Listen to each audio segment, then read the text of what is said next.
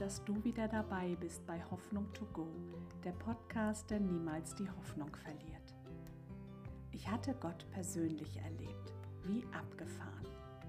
Wenn du das so hörst, dann hast du bestimmt deine eigene Vorstellung davon, wie das aussah. Aber was bedeutete das für mich? War das nicht ein wenig spooky? Und wie konnte sich dadurch mein Leben verändern?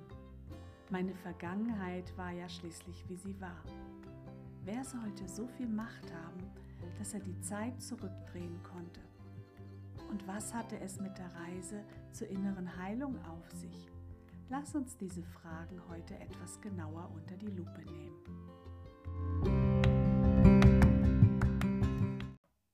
Zu Hause lag die alte Konfirmationsbibel meines Mannes. Darin fing ich an zu lesen. Sie enthielt das Neue Testament im heutigen Deutsch und war genau das Richtige für mich, denn dadurch konnte ich alles gut verstehen. Die Übersetzung klang modern und nicht so verstaubt wie die Bibel, aus der der Pastor in der Kirche vorlas. Das gefiel mir. So machte Bibellesen Spaß. Ich entdeckte eine Schriftstelle in Jakobus 4, Vers 8. Dort stand folgendes: Naht euch zu Gott, so wird er sich zu euch nahen. Wow, das war ja genau das, was ich direkt beim ersten Gottesdienst erlebte. Ich bemerkte damals, dass hier etwas anders war als in den Gottesdiensten, die ich in der Folge 2 als Beerdigung bezeichnet hatte. Ich konnte nicht sagen, was es war, aber ich nahm die spirituelle Atmosphäre wahr, nach der ich vorher gesucht hatte. Verrückt. Bis dahin hatte ich zwar deutlichen Mangel in mir gespürt, aber ich war auch ganz gut alleine zurechtgekommen, dachte ich. Meine christliche Erziehung war so dezimiert, dass ich nicht einmal wusste, dass Jesus der Sohn Gottes ist. Die Kirche wurde bei uns zu Hause eher kritisch beäugt und über das Bodenpersonal Gottes nicht gerade erbaulich gesprochen. Selbst in der Schule ist es an mir vorbeigegangen. Und das, obwohl ich in dem einen Jahr im Krippenspiel die Maria spielte. Mir wurde nie erzählt, dass Jesus für mich persönlich starb, damit ich ein Leben frei von Sünde und für immer und ewig an seiner Seite haben könnte.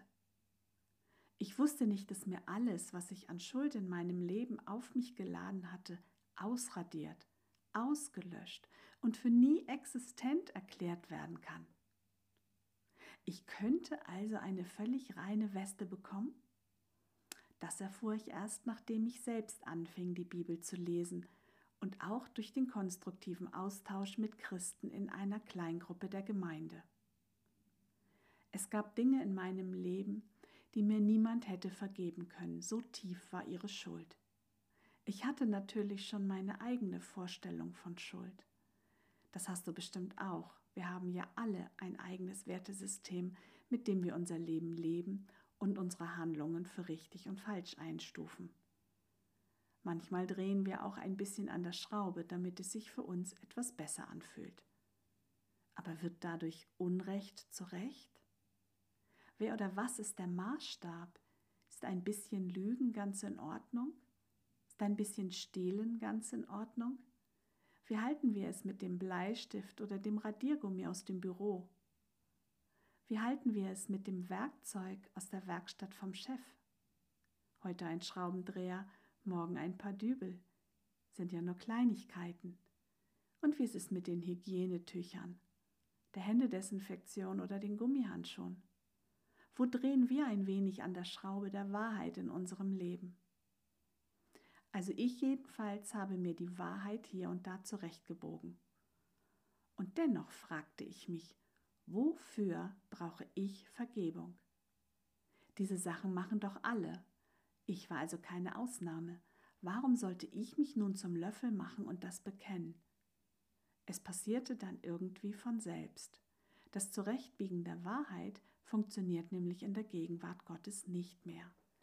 Das ist genauso wie das Licht in der Finsternis.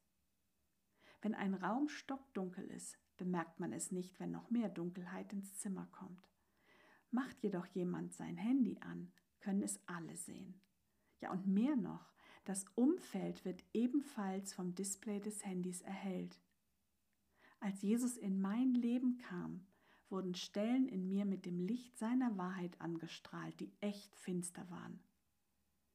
Weißt du was, umso dunkler es draußen ist, umso besser kannst du doch die Sterne sehen, nicht wahr? Auch heute noch bin ich offen dafür, dass Gott meine dunklen Seiten ins Licht holt.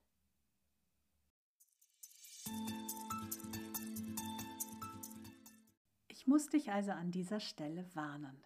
Es könnte dir passieren, dass auch du in der Gegenwart Gottes Offenbarung bekommst. Alleine das Hören dieses Podcasts könnte dazu führen, dass du in deinen eigenen vier Wänden eine Begegnung mit Gott erlebst. Er sucht nämlich nach offenen Herzen, nach Herzen, die bereit sind, ihn kennenzulernen. Wenn du es aber partout nicht willst und nur meiner Stimme lauschen möchtest, so kannst du dich auf Gottes Respekt verlassen. Er wird dich nicht überfallen und noch viel weniger zu irgendetwas zwingen. Er sucht nämlich nur von Herzen kommende Beziehung. Ansonsten hätte er den Menschen als Roboter geschaffen, der stumpf seine Anweisungen befolgt. Also mein Herz war offen und suchte ihn. Daher konnte ich Jesus persönlich begegnen.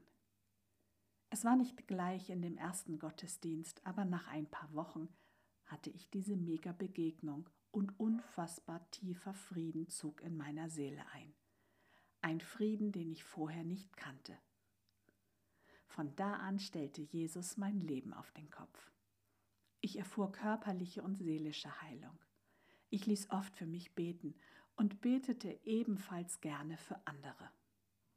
Nacht für Nacht sang ich aus vollem Halse zu ihm und hatte dabei eine Begegnung nach der anderen in meinem eigenen Wohnzimmer.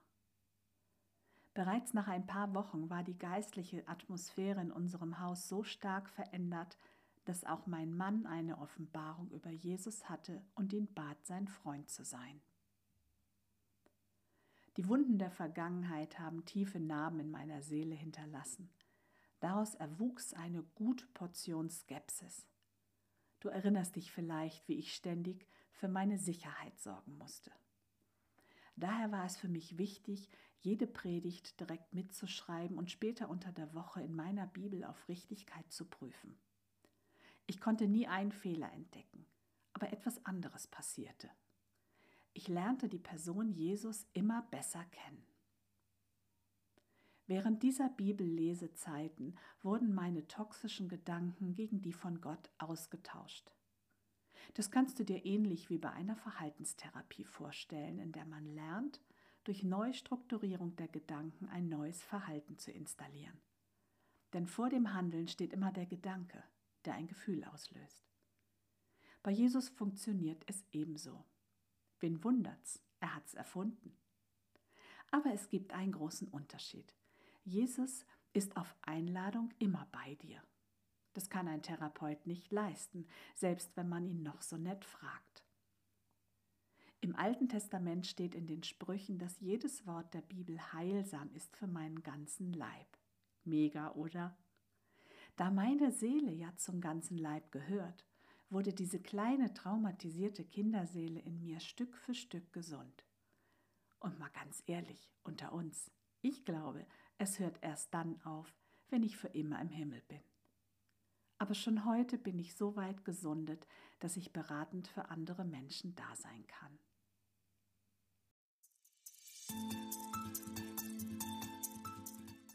War das nicht ein wenig spooky? Ja klar war es das. Wie sollte es auch anders sein? Es war ja total spirituell und das ist mein Leben auch heute noch. Gott ist übernatürlich und somit begegnet er uns auch auf dieser Ebene. Wenn du das Wort spooky mit unheimlich oder beängstigend belegt hast, dann kann ich dich beruhigen. Das war es überhaupt nicht.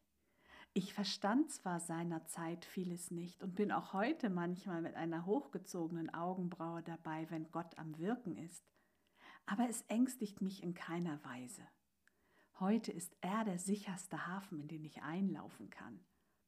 Aber ich verstehe halt nicht alles, bin ja auch nicht Gott. Ich kann die Verantwortung ganz bei ihm lassen und muss nicht für alles eine Antwort haben. Spooky aber im Sinne von übernatürlich, nicht von dieser Welt, anders als ich es gewohnt bin oder es bislang erfahren habe. Ja, das ist der Ort, in dem der Himmel die Erde küsst. Sie kollidieren und das macht uns manchmal Angst, weil wir vertrautes Fahrwasser verlassen.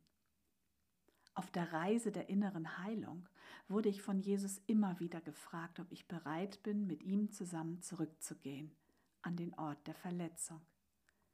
Er lud mich ein, meine Anklage, die durchaus verständlich war, loszulassen.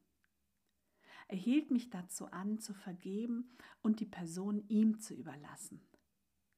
Er zeigte mir, dass mein Anspruch auf Rache lediglich ein Loch in meine Seele frisst, aber niemals den anderen erreicht.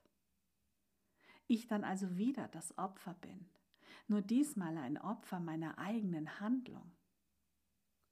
Er öffnete mir immer wieder seine Arme, damit ich meinen Ballast ablegen oder in seinen Armen Trost finden konnte. Wir hatten unbezahlbare Kuschelzeiten bis heute. Jesus nahm mich aber auch bei der Hand und wir tanzten stundenlang, lachten und feierten seinen Sieg am Kreuz. Manchmal kaute ich wochenlang auf einer Bibelstelle herum, bis ich sie mit seiner Hilfe verstand und in mir wahr werden konnte. Unzählige Tränen liefen meine Wangen herunter, bis all der Schmerz der Vergangenheit aus mir herausgeflossen war. An manchen Tagen kam ich mir vor wie eine Zwiebel, die noch eine Schicht verlor und dabei der Kern immer noch nicht freigelegt war. Ja, ich dachte oft an Aufgeben, aber nie daran, Jesus den Rücken zu kehren.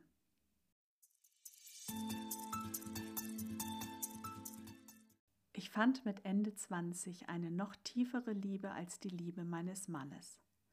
Diese Liebe hatte etwas mit Identität zu tun. In der Ehe mit meinem Mann erfuhr ich bedingungslose, aber menschliche und somit begrenzte Liebe. Bei Gott erlebte ich vollkommene und nie endende himmlische Liebe.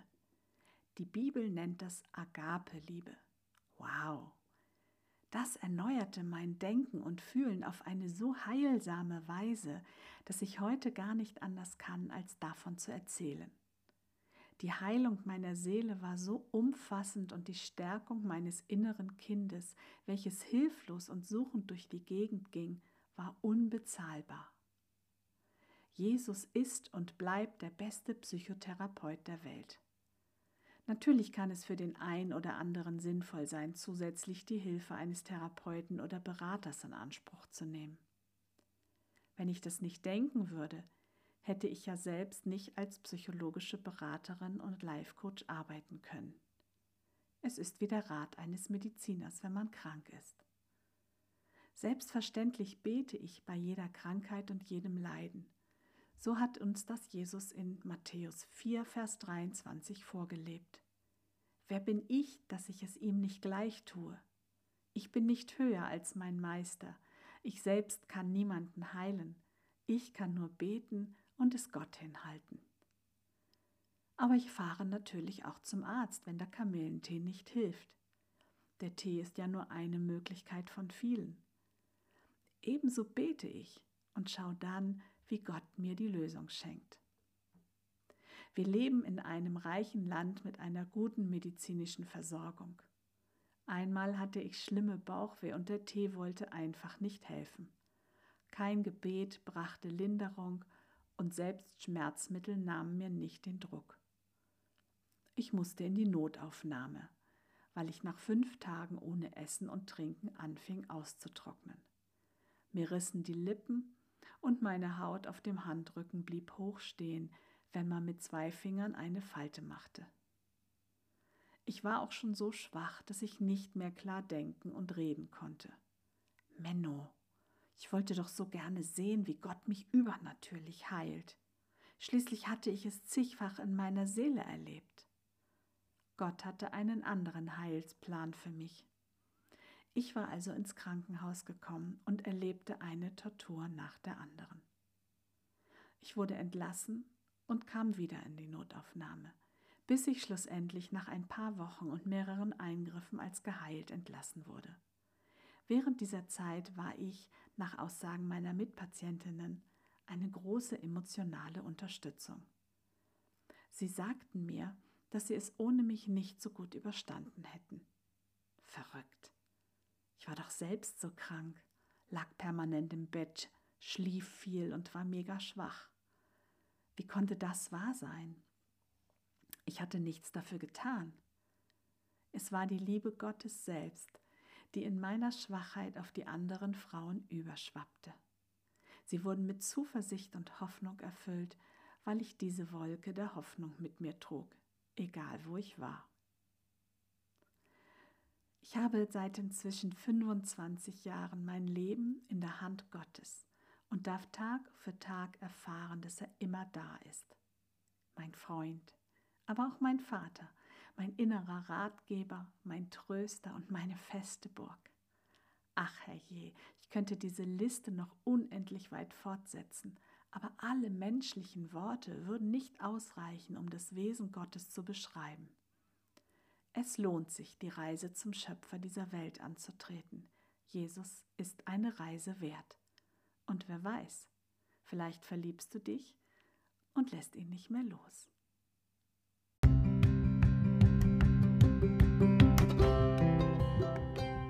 Dass du zugehört hast. Freu dich schon jetzt auf eine spannende neue Folge, wenn es wieder heißt Hoffnung to go, der Podcast, der niemals die Hoffnung verliert. Mein einziger Lohn ist deine Bewertung, dein Liken und Teilen. Jeder Kommentar auf Facebook oder Instagram hilft anderen Menschen, diesen Podcast zu finden und mir, ihn besser zu machen. Ich würde mich sehr freuen, wenn du mich dabei unterstützt. Teile mir also gerne deine Wünsche und Fragen mit. Hoffentlich hat es dir heute gefallen und du bist bei der nächsten Folge wieder dabei. Pass bis dahin auf dich auf, deine Anja.